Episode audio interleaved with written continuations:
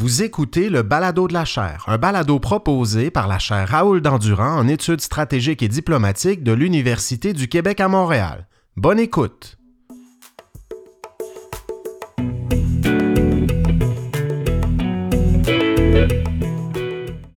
Écoutez, bonjour à toutes et à tous. Je me présente, mon nom est Neko Likongo, je suis le directeur du service des relations internationales et diplomatiques euh, de l'Université du Québec à Montréal. Et il me fait plaisir donc de vous de prendre deux minutes de votre temps. Je serai très très bref. Tout d'abord pour vous souhaiter la bienvenue à cette euh, table ronde intitulée Le Québec et les États-Unis dans l'ère euh, Trump-Biden, un état des lieux. Euh, une table ronde qui est organisée par la chaire Raoul Dandurand en études stratégiques et diplomatiques. Et je vous dirais que cette première activité, cette première réunion est la première d'une semaine thématique de la semaine des États-Unis à l'UCAM. Et nous sommes particulièrement fiers que ce coup d'envoi soit donné par la prestigieuse chaire Raoul Dandurand. je vous mentionnerai également que la semaine sur les États-Unis à l'UCAM est une initiative du rectorat de l'université en collaboration avec notre service des relations internationales et aussi en partenariat avec le consulat des général des États-Unis à Montréal. Tout au long de la semaine, donc des activités, il y a une douzaine d'activités qui vont se tenir jusqu'à lundi prochain, le 26 septembre. Et il y aura plusieurs conférenciers, plusieurs experts qui vont être invités à discuter de tout, je dirais, des relations entre le Québec et les États-Unis sous trois axes. Donc, environnement et changement climatique, art, culture et histoire, et également relations bilatérales politiques et relations bilatérales. Donc, je vous dirais que ceux qui n'ont pas eu la chance de le faire, vous pouvez aller jeter un coup d'œil à la programmation qui se trouve sur le site, la page du, rectorat de l'université, donc rectorat.ucam.ca baroblique États-Unis. Il reste encore quelques places disponibles et comme je le constate aujourd'hui, on est quand même nombreux. On aimerait qu'il y ait le même achalandage pour les autres activités. Alors, sans plus tarder, ben, je vous remercie encore une fois de votre présence. pour nous, je parle au nom de la communauté ucamienne, on est extrêmement heureux de tenir cet événement et comme je le mentionnais, que ce soit la chaire qui lance le coup d'envoi. Et sans plus tarder, je laisse donc la parole au monsieur Christophe Cloutier-Roy, le directeur de l'Observatoire sur les États-Unis de la chaire Raoul Dandurand. Merci.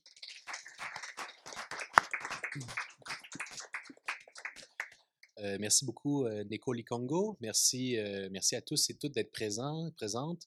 Merci beaucoup à l'UCAM pour cette superbe initiative. C'est sûr que nous, parler des États-Unis, c'est jamais, faut jamais nous tirer les oreilles pour qu'on, pour qu'on, se, joigne à ce genre d'initiative. Merci surtout aux panélistes qui ont accepté de venir aujourd'hui pour parler des enjeux de la relation du Québec avec les États-Unis dans une période de tumulte, on pourrait dire, depuis, depuis quelques années de cela. First thing first, mon nom est Christophe Cloutiroy, je suis le directeur par intérim de l'Observatoire sur les États-Unis pour l'année 2022. C'est donc un plaisir pour moi aujourd'hui d'animer cette discussion. Et à ce titre, je me permettrai une petite introduction pour rappeler que le Québec, évidemment, pour des raisons évidentes qui ont trait à l'histoire, à la géographie et la culture, a une relation très forte avec les États-Unis, une relation marquée par, la proximité, mais également par la fascination envers, envers ce, pays, envers, nos voisins. cette proximité, elle est, il faut le rappeler, ancré dans l'histoire et dans la culture. Il faut rappeler qu'il y a plusieurs centaines de milliers de, on disait à l'époque les Canadiens français, euh, qui ont immigré vers les États-Unis au cours des 19e et 20e siècles, ce qui est encore très présent aujourd'hui comme héritage aux États-Unis. On le voit entre autres au Maine avec la candidature du euh, candidat républicain Paul Lepage, qui tente de retourner au pouvoir. Donc cette empreinte canadienne, canadienne-française aux, États-Unis, elle est encore très importante. Mais il est certain que étant donné la géographie, étant donné l'importance économique des États-Unis, cette relation, elle se vit beaucoup sous l'angle économique. Et ça, il y a très longtemps que le Québec a compris l'importance de cultiver des liens forts, autant que le cadre fédéral canadien le lui permettait avec ses voisins américains. Dès le gouvernement du Plessis, je pense même qu'on peut remonter au gouvernement de Tachereau, on a eu l'ouverture de premières missions du Québec aux États-Unis, sur des missions souvent pour promouvoir le tourisme dans la belle province le gouvernement Lévesque, dans les années 70, a lancé l'opération Québec, euh, Amérique, pardon, pour euh, convaincre les Américains qu'un Québec indépendant ne serait pas une Cuba du Nord, par exemple. Euh, plus récemment, les gouvernements de toute allégeance, donc péquistes, libéral et désormais caquistes, voient l'importance de cultiver des liens forts avec les États-Unis. Concrètement, ça s'est manifesté par le réseau des délégations du Québec aux États-Unis, qui est très important, donc avec des, délégations à, New York, à Houston, un bureau du Québec à Washington, notamment un bureau à Silicon Valley. La participation active du Québec depuis la création, depuis sa création en 1973 au Conseil des gouverneurs de la Nouvelle-Angleterre et des premiers ministres de l'Est du Canada, une organisation qui était très importante, entre autres, pour la question de lutte contre les changements climatiques dans la région nord-est euh, de l'Amérique du Nord. Euh, participation aussi à titre de membre depuis 2015 du euh, Conseil des gouverneurs des Grands Lacs et des premiers ministres du Saint-Laurent. Je n'ai pas tout à fait réussi le nom de l'institution, je pense, mais Eric va pouvoir me, corriger euh, tout à l'heure. Et euh, le Québec était par ailleurs membre associé, membre observateur depuis 1983, est aujourd'hui membre actif de cette région stratégique identifiée par les gouvernements Couillard et Legault pour le développement économique du Québec. On peut penser aussi au partenariat avec la Californie pour la bourse du carbone aussi. Donc, ce n'est pas nécessairement les voisins sont, avec lesquels le, Québec prend, développe des liens. lorsque j'étais au bureau du Québec à Washington en stage, il y avait des missions du Québec en Indiana, au Maryland, au Kentucky. Donc, c'est vraiment un voisin avec lequel le Québec cherche depuis longtemps à mobiliser son appareil paradiplomatique, un appareil qui fait envie à la plupart des autres provinces de la Fédération canadienne. Mais j'ai assez parlé. Je vais maintenant vous présenter notre panel très distingué qu'on va avoir aujourd'hui. Donc, à commencer par par ma gauche, Véronique Pro, euh, pardon, présidente directrice générale de Manufacturiers et Exportateurs du Québec, vice-présidente principale relations publiques pour la maison mère Canadian Manufacturers and Exporters. Euh, jointe, elle s'est jointe au euh, Manufacturiers et Exportations du Québec en mars 2015. nommée vice-présidente affaires corporatives et stratégie en janvier 2016, elle fut ensuite promue au poste de présidente directrice générale en septembre 2017. Elle est la première femme à occuper ce poste et possède une solide expertise du milieu de l'exportation et de l'économie manufacturière québécoise, ayant œuvré pendant 14 ans au sein de Laval Technopole. Elle est détentrice d'un MBA exécutif de l'Université Paris-Dauphine et de. Donc, merci beaucoup d'être présente aujourd'hui. À votre gauche, Éric Marquis, conseiller stratégique auprès de Québec International, euh, une organisation qui œuvre au développement économique de la région métropolitaine de Québec. Étant moi-même basé à Québec, je l'en remercie. Auparavant, il a travaillé pendant deux décennies au ministère des Relations internationales, où il fut sous-ministre adjoint aux relations bilatérales de 2017 à 2022. Durant ce mandat, il a piloté les activités de diplomatie économique et d'influence du Québec dans les Amériques, l'Europe et l'Asie, ainsi que le développement de stratégies territoriales, dont une sur les États-Unis. Spécialiste des relations Québec-États-Unis, son expérience terrain comprend des mandats de directeur du Bureau du Québec à Washington, de délégué du Québec à Chicago de 2011 à 2017. Et on termine avec Frédéric Gagnon, donc le titulaire et directeur de, l'Observatoire sur les États-Unis de la chaire Raoul Dandurand en temps normal, mais qui est en sabbatique cette année et qui nous fait le plaisir d'être présent aujourd'hui. Donc, professeur au département de sciences politiques de l'Université du Québec à Montréal, récipiendaire d'une bourse Fulbright du département d'État américain, chercheur invité au Canada Institute du Woodrow Wilson Center, où je crois tu vas retourner cet automne pour travailler avec Christopher Sands, donc euh, titulaire de chaire Fulbright Canada sur les relations Québec-États-Unis et avec lequel j'ai le plaisir de travailler depuis plusieurs années déjà sur un projet de recherche sur euh, les relations entre le Canada et les États-Unis dans une perspective d'enjeu électoral canado-américain. Donc, je vais commencer en fait par une question générale à vous adresser à tous les trois. Une question générale qui va lancer la discussion. On sait qu'on est dans une ère, comme je le disais, marquée par des turbulences, entre autres avec la montée du protectionnisme. Euh, on est aussi encore un peu dans la gestion post-COVID de la relation Québec, euh, de la relation entre le Québec et les États-Unis. Il y a peut-être d'autres grands défis auxquels je ne pense pas spontanément, mais qui sont présents. Donc, je vous dirais, selon vous, quels sont les, les grands défis pour le Québec et les États-Unis aujourd'hui? Je commencerai avec euh, Véronique Proux. Oui, alors, ben, écoutez, merci. Très heureuse d'être ici avec vous pour échanger aujourd'hui. alors, peut-être juste rapidement, si tu me, permets, Manufacturier Exportateur du Québec, c'est une association d'affaires, donc on représente le secteur manufacturier, euh, c'est-à-dire qu'on les représente auprès du gouvernement fédéral, provincial, pour qu'ils mettent en place des lois, des règlements, des mesures qui soient favorables à la croissance de l'industrie. Alors, je vous le présente pour que ça campe un peu mes propos. Au Québec, on compte plus de 13 000 entreprises manufacturières. Il y en a seulement 1000 qui ont plus de 100 employés. Donc, on est vraiment dans une économie de PME manufacturière. Le secteur manufacturier, ça représente 86 de nos exportations. Alors, quand on parle de nos exportations vers les États-Unis, nous sommes de grands exportateurs. On emploie plus ou moins 500 000 travailleurs partout à travers le Québec. Alors, c'est un peu le topo de, qui on est, ce qu'on fait. Euh, quand on regarde, moi, je, vais, vous apporter beaucoup la perspective du manufacturier, quels sont les grands défis ou quels grands défis il y a eu? Bien, nécessairement, on peut parler de la montée du protectionnisme, puis on va y revenir plus en détail. Euh, mais en fait, il y a toujours eu du protectionnisme aux États-Unis, mais on, l'a a beaucoup plus entendu parler euh, avec l'administration Trump et encore aujourd'hui Biden. Euh, j'aurais envie de vous parler de pénurie de main-d'œuvre. Parce que la pénurie de main-d'œuvre, c'est un des plus grands défis pour le secteur manufacturier qui affecte notre capacité de produire et d'exporter aux États-Unis. Euh, on peut parler des perturbations dans les chaînes d'approvisionnement. On le sait depuis deux ans avec l'arrivée de la pandémie. Euh, on a eu des blocus ferroviaires, euh, des grèves au port de Montréal, des paquebots qui ont été pris, des usines qui ont fermé. Donc, il y a une série d'incidents qui ont fait en sorte que c'est de plus en plus difficile pour nous comme manufacturiers d'avoir accès aux pièces, aux composantes, aux produits dont on a besoin et donc d'être capable d'exporter à temps. Et lorsqu'on n'est pas capable d'exporter, bien nécessairement, on refuse des contrats, on paye des pénalités parce qu'on livre en retard. Alors, les chaînes d'approvisionnement ont été très, très affectées, ce qui nous affecte également.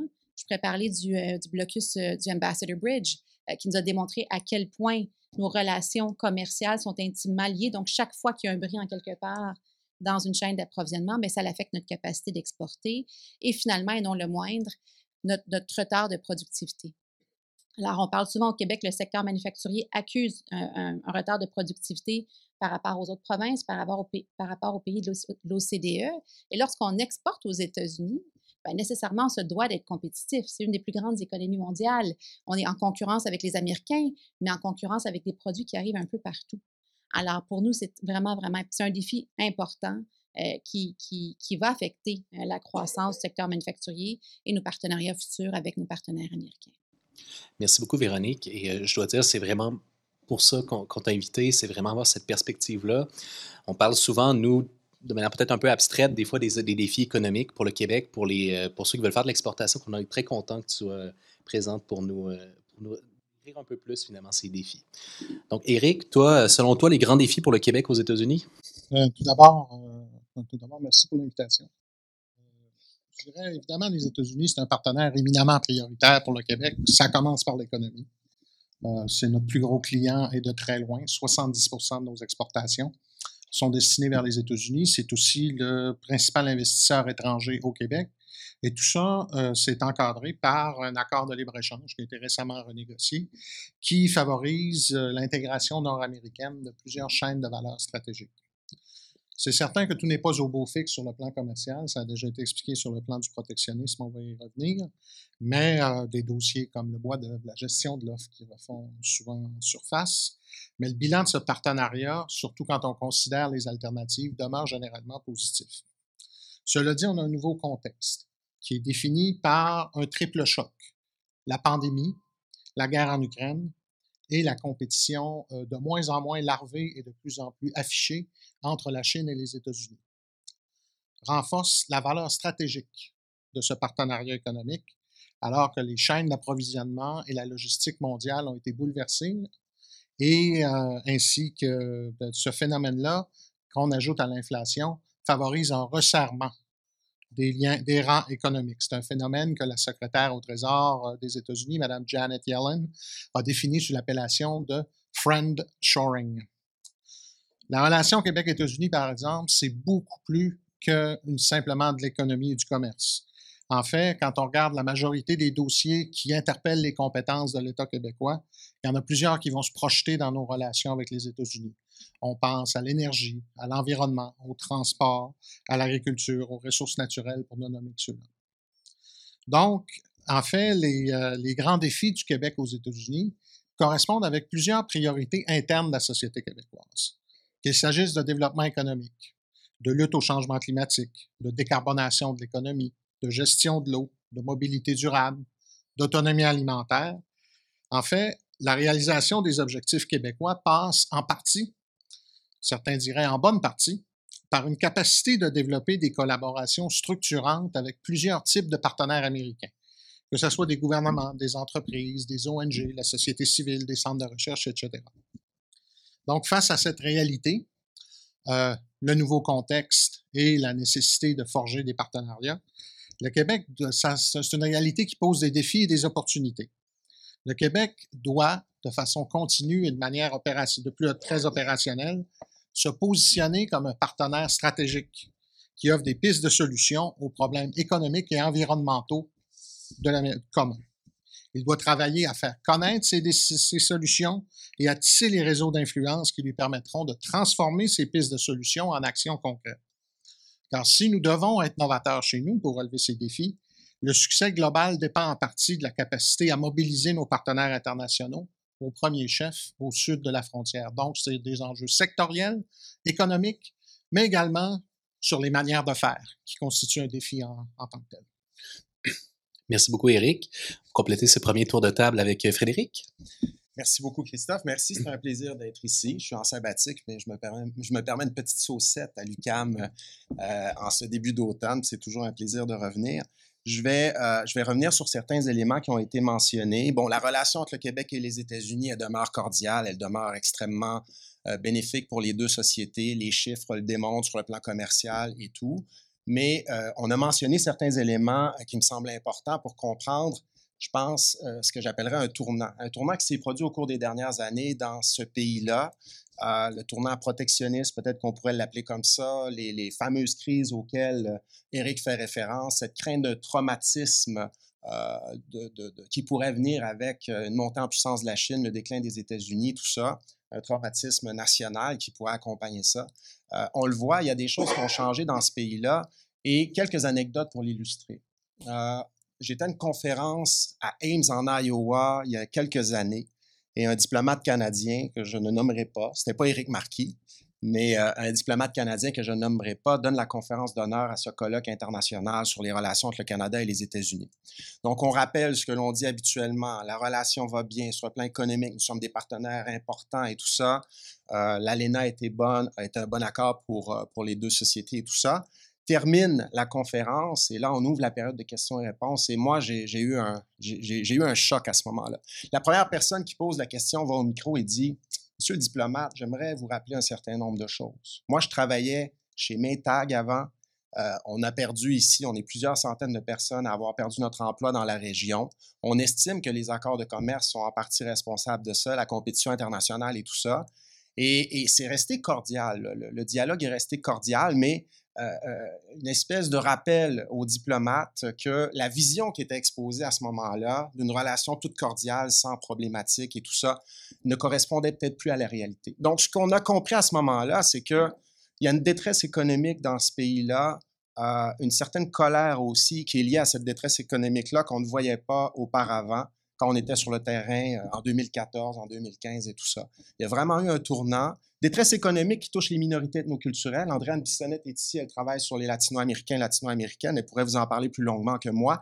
Mais une détresse économique qui touche d'autres communautés aussi dans cette région-là, dont une population blanche de certaines régions, du Midwest dans ce cas-ci, qui est en colère contre toutes sortes de phénomènes, la mondialisation, l'incapacité des gouvernements à régler les, les, problèmes économiques du pays et tout ça. Donc, quand on est en colère et quand il y a cette détresse économique, on se rabat sur des, solutions qui euh, peuvent permettre euh, de, ramener le navire euh, sur le droit chemin assez rapidement. Et on a vu à ce moment-là une montée du protectionnisme, justement, du nationalisme économique, de cette idée que on vous aime bien, chers amis québécois et canadiens, mais c'est préférable en ce moment, autant qu'on le peut, de créer des emplois chez nous avant de les créer chez vous. Donc, quand on parlait aux gens des tarifs sur l'acier et l'aluminium, qui ont été un grand enjeu des dernières années, les gens sur le terrain, membres des, du Parti républicain surtout, mais même des électeurs du Minnesota, du Midwest nous disaient écoutez, on voit ça comme des, solutions temporaires à cette détresse économique que l'on connaît en ce moment. On vous aime bien, chers Canadiens, mais on souhaite créer des emplois chez nous avant d'en créer chez vous. Euh, donc, ce nationalisme économique est un défi, la détresse économique, et ça, c'était avant la pandémie en passant. La pandémie ajoute à ces difficultés économiques, l'inflation, on n'en parle même pas en ce moment, mais une détresse qui incite les électeurs et électrices à exiger de la part des membres des deux partis euh, des changements. Et Biden fait preuve de nationalisme économique aussi parce qu'il n'est pas euh, il n'a pas le choix de répondre à cette demande-là. Et je vais m'arrêter en, parlant d'un autre défi qui me semble extrêmement important pour la suite des choses, et c'est la polarisation. Je sais qu'on va en parler tout à l'heure, mm-hmm. mais la polarisation politique aux États-Unis est devenue de plus en plus forte. Elle, atteint des sommets euh, rarement vus dans l'histoire du pays, à un point tel que certains, euh, observateurs, observatrices parlent de tribalisme politique, political tribalism. Donc, un sport, euh, finalement, cette compétition politique ressemble à une compétition sportive où les membres des deux équipes se détestent mutuellement et où le compromis n'est plus vraiment possible. Et je dis pas qu'il n'y a rien qui avance dans ce pays-là. C'est pas vrai, parce que Biden a réussi à garantir l'adoption de certaines réformes importantes, le plan sur les infrastructures récent, son plan vert, qui n'est pas celui qu'il souhaitait, mais qui est quand même une, une percée importante pour ceux qui souhaitent des investissements en, matière d'environnement. À le deuxième est peut-être plus celui qu'on souhaitait, par exemple. Oui, euh, exactement.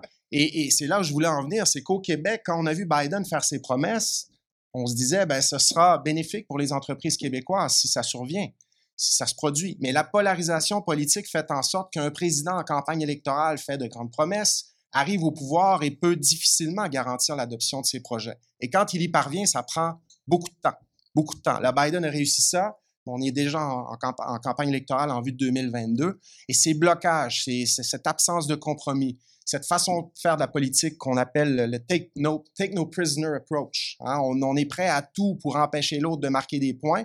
Ça, c'est une donnée avec laquelle le Québec va devoir composer. Et d'ailleurs, Hydro-Québec en sait quelque chose parce que si vous suivez le dossier au Maine, sur la construction d'une ligne, euh, ligne de transmission d'hydroélectricité euh, sur ce territoire, on voit qu'il y a des acteurs opposés au projet qui ont utilisé tous les moyens du bord, répandre des fausses informations à propos du projet et tout ça pour gagner euh, leur débat dans ce dossier-là. Bon, le dossier est loin d'être, d'être clos, mais on voit que les acteurs politiques américains ont peut-être été inspirés par une certaine façon de faire la politique. On a vu au sein de la Maison-Blanche entre 2017 et 2021 et ça, ça laisse des traces et, le Québec va devoir composer avec ça sur bien des dossiers qui intéressent la province. Je vais m'arrêter là pour l'instant.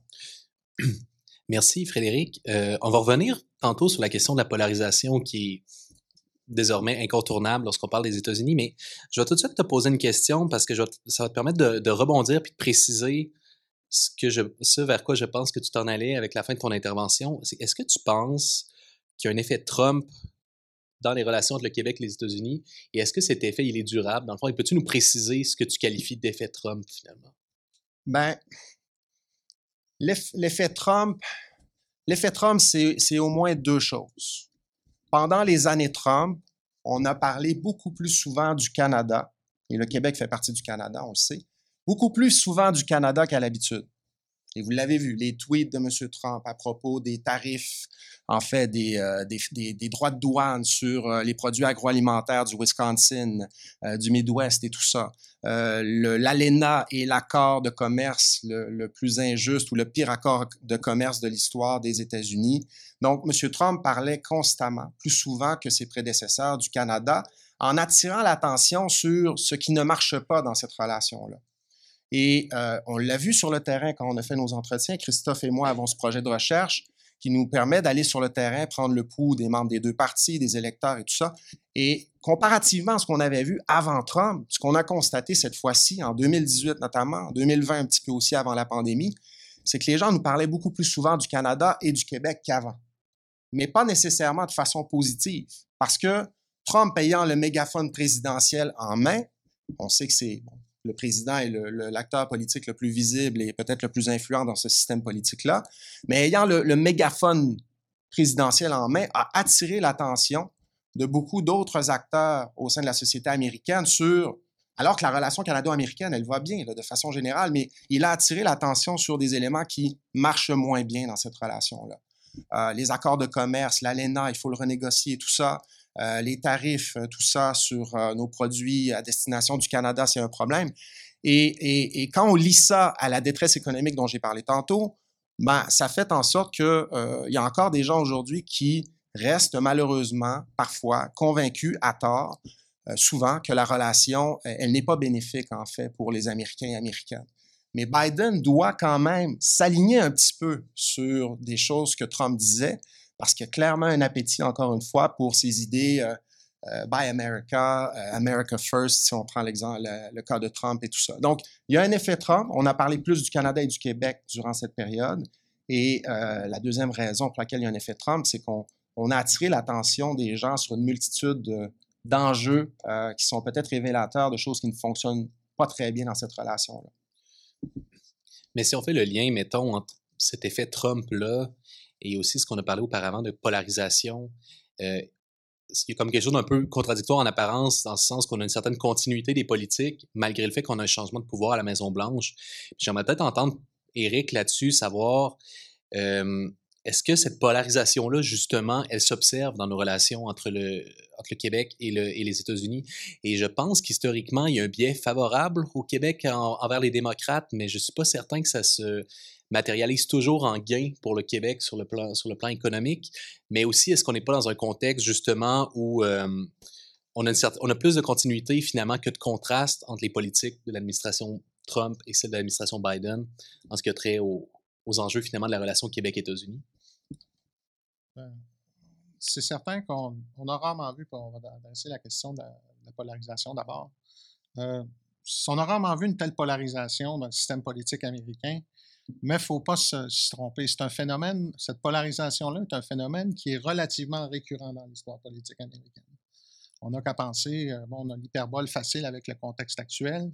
Euh, on n'a qu'à penser à la décennie qui a précédé la guerre de sécession en termes de polarisation et de conséquences. Euh, bon, si ça, si ça bardait maintenant, ça bardait autrement plus à cette époque-là. Mais on l'a vu aussi à différents moments dans l'histoire du pays, souvent dans des contextes à l'occasion de crises économiques, la crise de 1893, la crise de 29 par exemple, ou des crises sociales majeures. La polarisation actuelle se distingue par le fait que cette polarisation, elle sévit non seulement à l'échelle nationale, dans la, presidential politics, puis la, politique législative nationale, mais aussi dans les États. À l'intérieur des partis mêmes, où il y a une polarisation et l'establishment plus idéologique ou populiste, et euh, dans, au sein d'institutions comme la Cour suprême. On le voit présentement, il y a quand même des, certains arrêts qui ont été rendus cette année qui ont vu un portrait extrêmement contrasté même au sein de la Cour. Euh, il n'y a pas vraiment les, espèces de grandes crises nationales auxquelles je faisais allusion tout à l'heure ne sont pas nécessairement là, mais euh, donc c'est un, un, peu différent. Mais ce qui est différent aussi, c'est le rôle que peuvent jouer les médias électroniques et sociaux pour alimenter toute cette crise de cohésion.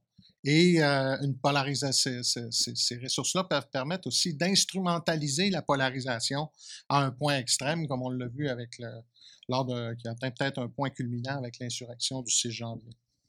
Et euh, vous avez peut-être vu en fin de semaine l'entrevue du président Biden à 60 Minutes, mmh où il parlait de son passé euh, un peu, euh, il fait allusion à, il compare le contexte actuel par rapport aux années où il a débuté sa carrière politique, en 1972, qui a commencé au Sénat, en 73, si on, compte la sermentation, et, et les années 90, où il a occupé un poste de leader très important au, sein au Sénat et qui a, qui a, été responsable de plusieurs, plusieurs projets de loi majeurs.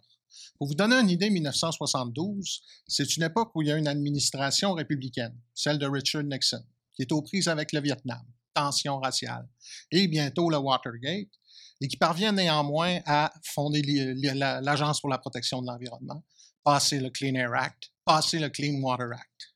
C'est également l'époque où, quand, au moment de l'arrêt, lorsque l'arrêt euh, Roe versus Wade est rendu en 73, cinq des sept juges qui sont favorables au droit à l'avortement euh, ont été nommés par des présidents républicains et un des deux opposants a été nommé par un président démocrate. Donc, ça vous donne une idée comment, à cette époque-là, et c'est un peu la même chose dans les années 90, et pourtant dans les années 90, je suis assez vieux de m'en souvenir, on parlait d'une polarisation extrême à cette époque-là avec le Contract with America, Newt Gingrich et tout ça. Et pourtant, à cette époque-là, il y avait des choses qui pouvaient se faire quand même. Donc, on peut voir quand même que ce qu'on on, va aller, euh, on va quand même, euh, on va quand même plus loin. Même M. Biden, le président Biden, il faisait allusion au travail qu'il avait fait dans les années 90, notamment sur la première mouture de l'Assault euh, Weapons Ban. Donc, la, polarisation est là. Pour les gouvernements étrangers, évidemment, naviguer au sein, dans des eaux aussi tumultueuses constitue tout un défi. Parce que comme gouvernement, si on a une bonne compréhension de ce que sont nos intérêts fondamentaux dans la relation avec notre voisin, ce ne sont pas des intérêts qui varient à toutes les semaines ou à tous les mois ou à tous les ans. Il y a une certaine continuité dans ces intérêts-là. Sauf que, évidemment, bon, par exemple, il y a des enjeux commerciaux, environnementaux, énergétiques euh, et sectoriels qui demeurent sensiblement les mêmes. Toutefois, on doit les défendre à l'intérieur d'un contexte politique qui a varié beaucoup, notamment de par l'évolution du traitement de ces enjeux aux États-Unis et la nature des interlocuteurs avec qui on doit traiter. Je, m'explique. Le système politique américain, avec la séparation des pouvoirs, la relation entre le gouvernement fédéral et les États, exige qu'on puisse travailler constamment avec des interlocuteurs des deux grands partis, tant à Washington que dans les États. Et on pourrait dire que de travailler avec les des, militants ou des élus d'un certain parti sur les questions environnementales, c'était plus facile en 1972, comme je le disais tantôt, que ce l'est en 2022. Mmh Mais il faut quand même le faire. Mais il faut quand même le faire parce que il est évident que la polarisation idéologique généralisée fait en sorte qu'il est de plus en plus difficile de trouver une écoute active partout où on a besoin d'être écouté.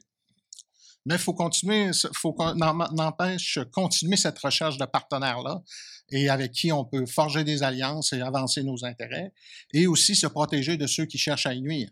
Et ce phénomène-là était vrai sous Donald Trump, il est vrai sous Joe Biden également.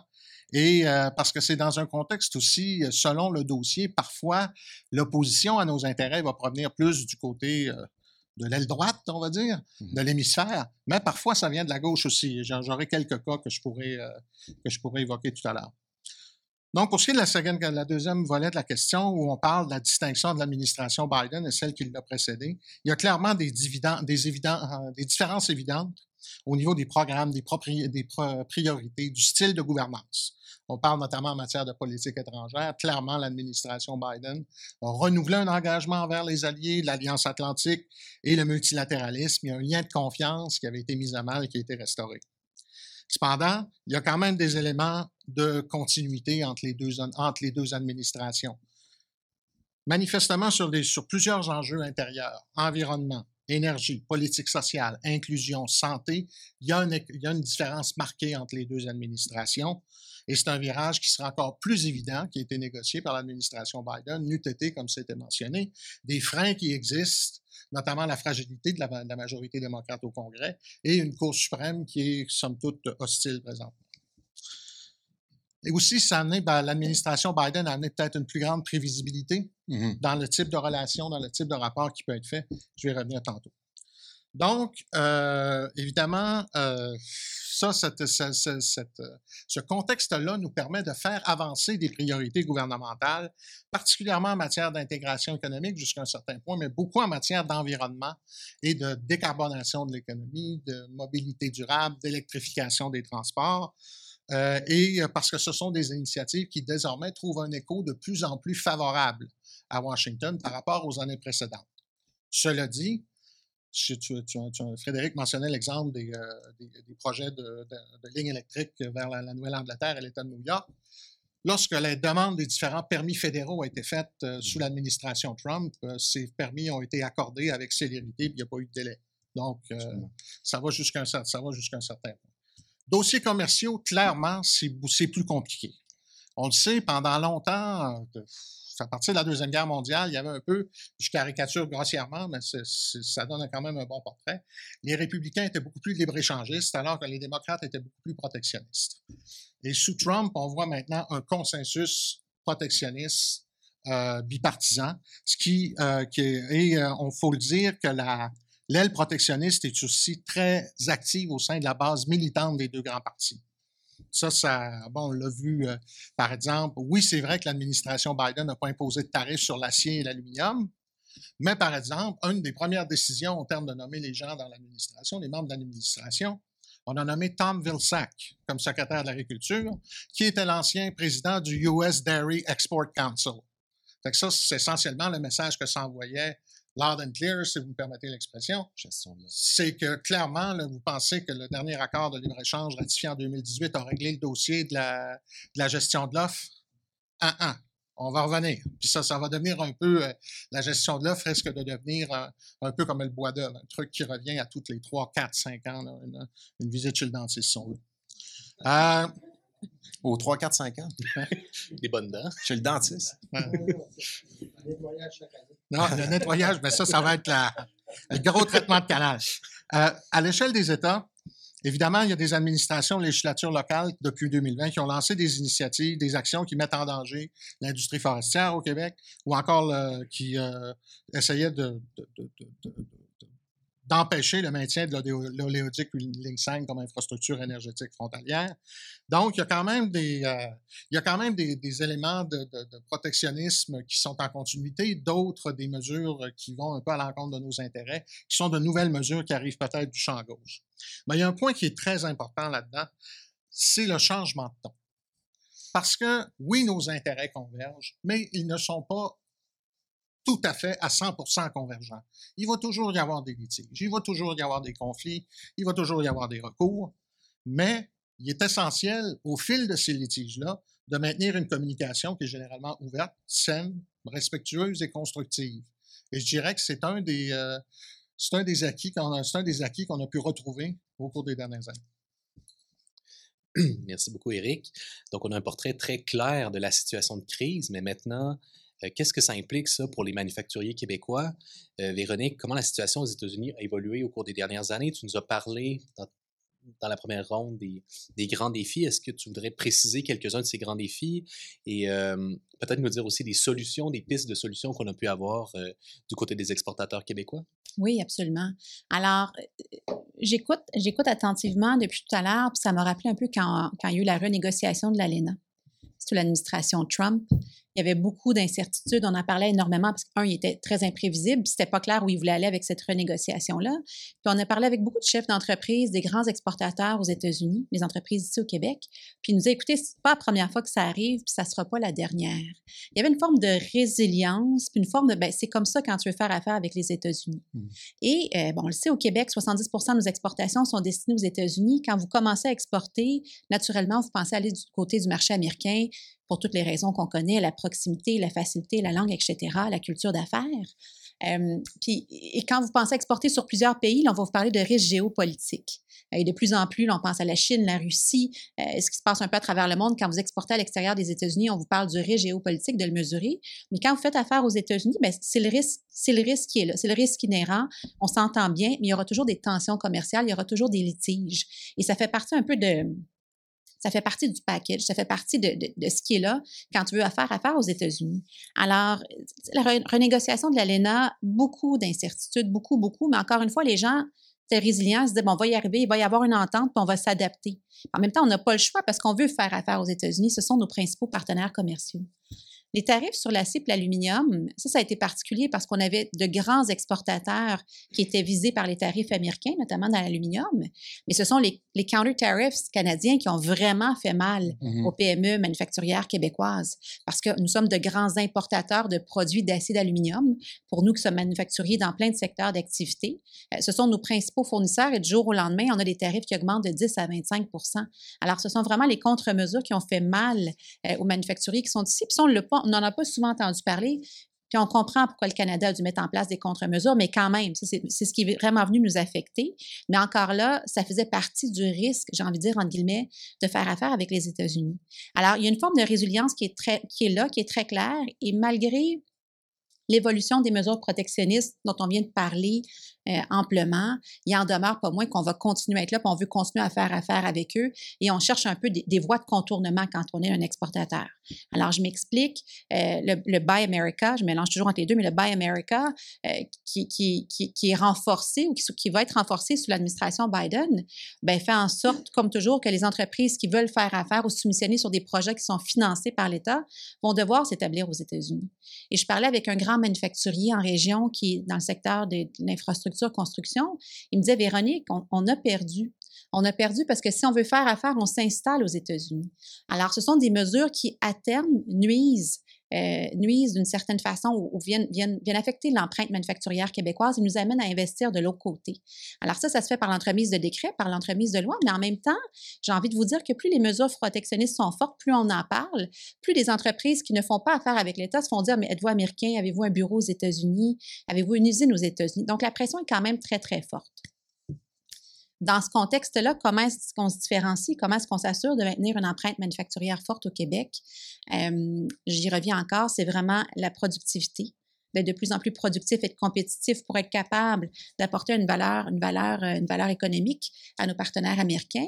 Mais c'est aussi de bien comprendre le contexte géopolitique, de voir où sont les opportunités. On voit l'administration Biden qui investit beaucoup dans sa capacité manufacturière, dans son intelligence manufacturière, et ça peut être un risque, mais ça peut être une opportunité pour nous aussi, parce que les Américains ne peuvent pas tout faire, ne peuvent pas tout produire. Nos chaînes d'approvisionnement sont intimement liées, et c'est de voir où sont les opportunités, comment on peut s'insérer, comment on peut être une valeur ajouter euh, pour ces entreprises-là qui, oui, vont augmenter leur capacité peut-être aux États-Unis, qui vont avoir besoin de partenaires commerciaux importants. Et le risque géopolitique que présente la guerre en Ukraine, par exemple, ben, jusqu'à un certain point peut être une opportunité euh, pour le Canada parce que on, veut, les, je veux dire, les Américains vont vouloir augmenter la compétitivité des États-Unis, mais du marché nord-américain. Et pour ça, ils vont avoir besoin de nous. Leurs principaux, leurs principaux concurrents, c'est l'Asie. Ils ont d'autres, d'autres enjeux ailleurs dans le monde. Donc, le Canada peut être un partenaire important. Les manufacturiers peuvent, euh, peuvent être des partenaires stratégiques en ce sens. Alors, ça, c'est vraiment la perspective de comment les manufacturiers le voient. Euh, mais je vais terminer en revenant sur un autre point au niveau de la diplomatie économique. Mm-hmm. Parce que au-delà de ce qui se passe aux États-Unis, au-delà de la polarisation, on l'a vu pendant la renégociation de l'ALENA, le Québec était très, très présent aux États-Unis, tu étais là à ce moment-là d'ailleurs, euh, très présent sur le terrain. Et la voie diplomatique est vraiment importante. Il ne faut pas la sous-estimer. Ça se faisait au niveau, au niveau du gouvernement, au niveau des États. Les entreprises se sont impliquées également pour parler avec leurs partenaires d'affaires. Et ça, ça a vraiment eu un impact important. Et je pense que dans le futur, euh, les États-Unis évoluant comme ils le font, compte tenu de la, polarisation et la montée du protectionnisme, il faut maintenir cette diplomatie économique tant au niveau du gouvernement, de l'État qu'au niveau des entreprises pour mmh rappeler l'importance de nos relations commerciales et du fait que nous sommes des partenaires avant tout. Merci beaucoup, c'est vraiment très éclairant. Je trouve que c'est particulièrement intéressant cette notion-là de risque, justement, mmh qu'on tend à oublier parce que on voudrait que ce soit une relation fondée sur la prévisibilité, une relation euh, certaine avec les États-Unis. Et comme, euh, comme tu le mentionnes bien, effectivement, il y a un risque qui, a, qui a trait à la nature même de ce pays. Euh. Puis, ben, je, t'en poserai tout de suite une autre question, en fait, à savoir, parce que justement, tu parlais du futur, tu parlais donc de, des mesures qui doivent être prendre, perspectives d'avenir pour les manufacturiers aux États-Unis. au Canada, Québécois vers les États-Unis, ça ressemble à quoi? Et j'ajouterais peut-être une sous-question. Est-ce que on n'est pas rendu à un point où on doit aussi avoir une stratégie de diversification des exportations. Est-ce qu'il y, a un coût-bénéfice qui peut être intéressant ici? Alors, la, question de la diversification des marchés, j'ai envie de vous dire, ça fait plus de 20 ans que j'en parle. Euh, plusieurs autres en ont parlé avant moi. Bien sûr que c'est important de diversifier son risque. Il faudrait diversifier davantage nos marchés d'exportation. Mais les États-Unis, c'est un des plus grands mmh marchés dans le monde qui est juste à côté de chez nous. C'est beaucoup plus facile, accessible. On a des relations durables depuis des années. Euh, la proximité, encore une fois, surtout pour les PME. Je n'ai pas beaucoup parlé des PME, mais quand vous êtes une PME et que vous avez, vous n'avez pas nécessairement la capacité, euh, vous avez des produits qui ont, un certain poids, donc c'est pas, pas, pas compétitif. Vous n'êtes pas compétitif si vous allez vendre en France ou ailleurs dans le monde. Euh, vous n'avez pas nécessairement la capacité de faire une alliance stratégique, d'ouvrir une usine là-bas. Ben, vous allez continuer à desservir les États-Unis. Donc oui, c'est important, mais je pense que, je pense sincèrement que les États-Unis vont demeurer le principal partenaire économique pour le Québec. Hein, pour moi, c'est assez clair. Il y a peut-être des différences dans différents secteurs d'activité, mais les États-Unis demeurent le principal partenaire. Et de là, l'importance de continuer à, développer nos relations, puis à, identifier où sont les niches, où sont les besoins, puis où est-ce qu'on peut venir se différencier, parce que c'est ça, ultimement, qui va faire qu'on va pouvoir se, qu'on va pouvoir continuer à maintenir des parts de marché intéressantes. Alors, Eric qui a fait allusion un peu tout à l'heure sur l'environnement, la, décarbonation pardon, euh, de l'industrie. On parle d'électricité propre au Québec, on parle d'électrification des transports. Donc, on a plusieurs entreprises, je pense à Autobus Lyon, mais il y en a d'autres, Novabus, qui investissent ici, qui vont être capables d'apporter des solutions, des produits euh, pour répondre euh, aux, demandes du côté US, mais qui sont alignés aussi sur les politiques publiques. Mm-hmm. Alors, ça demeure un des secteurs nécessairement où il y aura des opportunités, mais il y en aura plusieurs autres. Mais je ramène ça encore de façon un peu plus pragmatique. je réitère, je pense qu'au-delà de tout ce qui se passe, le Québec va continuer à être présent, va continuer à être un partenaire important euh, des États-Unis partout là où il est actif. Mais c'est vraiment la diplomatie économique, la, résilience de nos entrepreneurs qui va faire la différence. Et je reviens au premier point que j'ai soulevé à la première question. Nos plus grands défis, nos vrais, vrais défis comme manufacturiers, ça demeure la pénurie de main-d'œuvre, ça demeure notre productivité, ça demeure les perturbations dans les chaînes d'approvisionnement. Et je vous dirais que si on était capable de travailler juste sur les deux premiers, d'avoir accès à plus de talents, euh, en qualité, en nombre, et d'accélérer l'intégration de nouvelles technologies, moi, je pense qu'on pourrait faire encore mieux pour être un meilleur allié des États-Unis. Parfait, merci beaucoup. Il y a beaucoup de points qui sont soulevés sur lesquels on pourra peut-être revenir. Peut-être un complément rapidement pour les, justement, pour les entreprises, les PME, les, exportateurs de première génération. Les marchés de proximité sont là où ils peuvent se faire, euh, ils peuvent se faire les dents et vraiment développer leur compétitivité pour ensuite aller vers d'autres marchés. Donc, même pour ceux qui veulent aller vers d'autres marchés et diversifier, les États-Unis et le marché canadien sont les. C'est la voie naturelle. Mhm. La, géographie tenace. Éric, tu vas parler de se faire les dents. Est-ce que tu veux un rendez-vous chez le dentiste bientôt? si je peux ajouter peut-être un, petit mot par rapport à ce qui a été dit. Ce qui, est, ce qui est beau dans l'histoire, au fond, si on veut être un petit peu plus optimiste et positif, c'est qu'on est en train de traverser, le Québec aussi, les États-Unis, d'autres pays à l'échelle internationale, une grande crise, une crise mondiale rarement vue, la pandémie de COVID-19, la détresse économique qui précédait ça en raison de la crise économique de 2008-2009. Euh, et lorsqu'il y a des crises comme ça, ben, on se réveille, on se dit, ben, il faudrait peut-être mieux se comprendre, il faudrait peut-être investir davantage dans notre présence aux États-Unis parce qu'on voit bien qu'il y a des soucis on doit mieux comprendre le fonctionnement de ce système politique parce que visiblement, la polarisation américaine nous affecte sur des enjeux d'intérêt pour nous, l'environnement, le commerce et tout ça. Euh, et c'est ça la beauté de la chose. On avait vu ça un petit peu après le 11 septembre aussi, lorsqu'il y a eu les événements dont vous vous souvenez. Le gouvernement du Québec avait dit, ben, il faudrait peut-être mieux comprendre notre voisin du Sud parce qu'il va y avoir des mesures importantes mises en, œuvre, mises en place à la frontière canado-américaine. Ça va nous affecter considérablement. Et, depuis ce temps, on a vu, ben, on a fait plus de recherches au Québec, il y a eu plus d'investissements dans, la présence du Québec aux États-Unis tout ça. Puis on, vit peut-être un moment comme ça en ce moment, où on se dit justement, euh, on ne peut pas tenir cette relation pour acquise. On l'a fait dans le passé, mais c'est pas vrai que nos amis américains vont accepter tout ce qu'on leur propose. Ça n'a jamais été vrai, mais c'est peut-être encore moins vrai aujourd'hui. Il faut travailler un petit peu plus fort pour convaincre nos voisins et amis américains des bienfaits de la relation. Comment on peut être utile, nous, Canadiens, Québécois, dans, dans, cette, euh, dans cette recherche de solutions. Relance économique post-COVID-19, euh, euh, justement, l'amélioration des systèmes de transport, la lutte au changement climatique. Et on a des atouts, il faut juste les faire connaître dans un environnement qui est moins évident qu'avant et dans un environnement aussi où le Québec et le Canada ne sont pas les seuls les seuls acteurs internationaux à tenter de, de tirer leur épingle du jeu. Vous êtes à Washington, là, il y a beaucoup de gens qui essaient de convaincre les États-Unis des bienfaits de la relation avec eux. Hein. Ils sont tous là. Et c'est difficile pour le Québec d'être entendu, pour le Canada de tirer son épingle du jeu dans, ce contexte-là. Mais, il faut peut-être investir davantage de ressources. J'ai aimé ce que Véronique a dit. Euh, euh, les, entreprises ont leur rôle à jouer. Mm-hmm. Et dans ce système-là, ce qui est beau aussi, j'adore ce système, mais c'est que le, pouvoir est, assez décentralisé aussi. Il y a une multitude d'acteurs politiques qui peuvent être favorables à la cause canadienne, à la cause québécoise. Encore faut-il savoir où sont nos alliés, qui sont nos alliés. Et il y en a encore. Euh, la semaine passée, on a assisté ici à Montréal à une conférence du gouverneur Phil Scott, le gouverneur du Vermont, gouverneur républicain, qui disait, ben, la relation entre le Vermont et le Québec, elle est extrêmement bénéfique aux Vermontois. Et d'ailleurs, j'annonce un nouveau partenariat économique avec une entreprise québécoise qui va nous permettre de faire ceci et cela. Il était contre, lui, c'est un républicain, il était contre les tarifs sur l'acier et l'aluminium. Mais il faut le savoir, il faut, il, faut, il faut avoir une connaissance du système politique américain, suivre l'actualité et être agile dans, dans, la, stratégie qui est déployée là-bas pour trouver dans, ce, dans cette constellation politique-là, c'est pas toujours facile, il y a 435 représentants en Chambre des représentants, 100 sénateurs au Sénat, il y a 50 gouverneurs, il y a un président, il y a les gouverneurs, il y a, les, il y a, les, il y a toutes sortes d'acteurs. Euh, même les entreprises peuvent être des alliés parfois sur certaines questions, mais encore faut-il investir les ressources nécessaires pour mm-hmm. savoir à quelle porte frapper et bien connaître ce système politique-là. C'est super important. Puis moi, je vois, je vois vraiment, j'ai vraiment vu un changement dans les dernières années.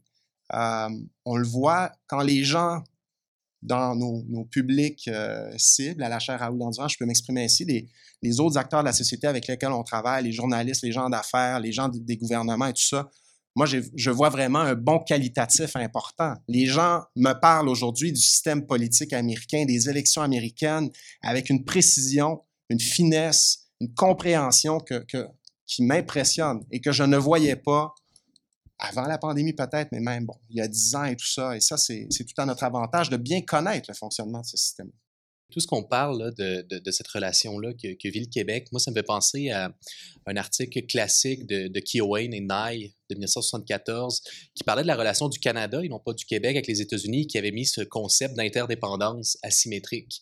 Donc, cette idée que le Canada, les États-Unis ont besoin du Canada, mais dans une mesure bien moindre que l'inverse, évidemment. Et un chiffre à propos de ça, on mentionne souvent que le Canada et les États-Unis sont le principal partenaire économique l'un par rapport à l'autre. C'est vrai. Mais prenez, gardez en tête que le Canada dépend des États-Unis pour 75 de, de, son volume de transactions international. Et les États-Unis, c'est 15% de son commerce international qui est avec le Canada. Donc, Frédéric, tu nous disais qu'il y a d'autres intervenants à Washington qui. Euh, et euh, il y a un livre de politique étrangère, la politique étrangère américaine aussi des années 80, c'était Mount, en tout cas, je me souviens plus qui l'a écrit, mais qui disait que alors qu'au Canada, la politique étrangère, le dossier, c'est toujours les États-Unis au département d'État, généralement, il n'y a même pas de politique canadienne en tant que telle. On fait juste euh, la, créer au jour le jour euh, selon les besoins. Donc, c'est un peu la situation dans laquelle on se trouve. Moi, j'ai d'autres questions à vous poser, mais je voudrais donner la chance, vu qu'on n'a plus beaucoup de temps, euh, aux membres de l'audience, si vous avez des questions. je voudrais peut-être juste faire un point pour faire, faire du pouce un peu sur ce que Véronique a dit, qui est vraiment important, c'est-à-dire cette espèce d'alliance entre les gens qui travaillent sur le terrain pour faire la diplomatie d'influence et la diplomatie économique qui représente les intérêts du Québec aux États-Unis, et le partenariat qui s'est développé ces dernières années avec les milieux d'affaires. C'est extrêmement important. Je vais donner deux exemples très rapides. Le premier est les tarifs sur l'aluminium, ça a été mentionné. Évidemment, on le sait, le, Québec exporte beaucoup d'aluminium vers les États-Unis. Il y a une raison pour laquelle cet, cet aluminium-là est produit au Québec et va vers les États-Unis. L'hydroélectricité, on le sait. Et euh, ce qu'on s'est rendu compte dans les différentes rencontres qu'on a faites, je pense à un moment donné, on a fait quelque chose comme 180 meetings en quatre mois sur cette question-là, dans l'ensemble du réseau américain. L'interlocuteur clé était les entreprises américaines qui utilisaient cet aluminium-là que ce soit du secteur automobile, de la défense, de l'alimentation. La, bière. Et tout ça. Donc, on se rend compte que le, gouvernement du Québec peut, représenter une position. Lorsque cette position est, appuyée par GM, Coca-Cola, euh, McDonnell Douglas, ça commence à être c'est beaucoup plus probable. je, suis convaincu que cette, euh, ce, partenariat-là a permis de changer la, changer la donne. Deuxième élément, euh, on parlait tantôt des projets de loi de l'administration Biden avec les mesures pour euh, les véhicules électriques.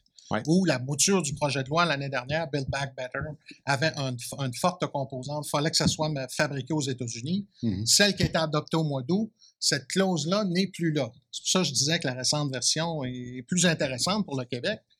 Puis une des grosses raisons, c'est certain que notre réseau de représentation a travaillé très fort. Beaucoup de diplomates vont prendre le crédit pour ce résultat-là. Dans les faits, il y a deux choses. On a travaillé très fort à faire de la sensibilisation, notamment particulièrement notre bureau de Washington, sur les atouts du Québec en matière d'électrification des transports, de minéraux critiques et stratégiques, et de développer une coalition à Washington. Mais le deuxième élément se situe au niveau d'Investissement Québec. Parce qu'Investissement Québec, qui est celui qui pilote le dossier batterie au, euh, au, Québec, cherche à faire connaître les atouts du Québec et attirer des investissements dans le secteur. Euh, bon, il y a eu deux investissements structurants qui ont été annoncés au mois de mars à Bécancourt dans le secteur, dans le secteur des batteries, BASF, compagnie allemande, et le consortium coréen et américain POSCO GM. Et ça, c'est vraiment important.